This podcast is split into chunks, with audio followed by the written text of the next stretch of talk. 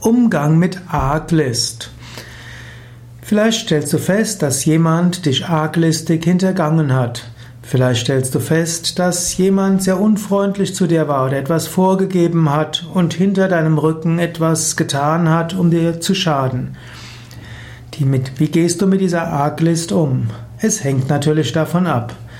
Angenommen, die Arglist war etwas Verbrecherisches und ist justiziabel, dann wäre es vielleicht angebracht, die Polizei zu benachrichtigen. Oder auch jemand eine, die angemessene Stelle in deinem Unternehmen. Aber oft ist ja Arglist nicht damit verbunden.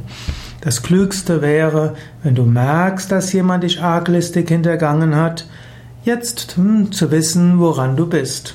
Man lernt aus Erfahrungen und du kannst gerade Menschen dankbar sein, die dir Erfahrungen geben, die nicht so schön sind.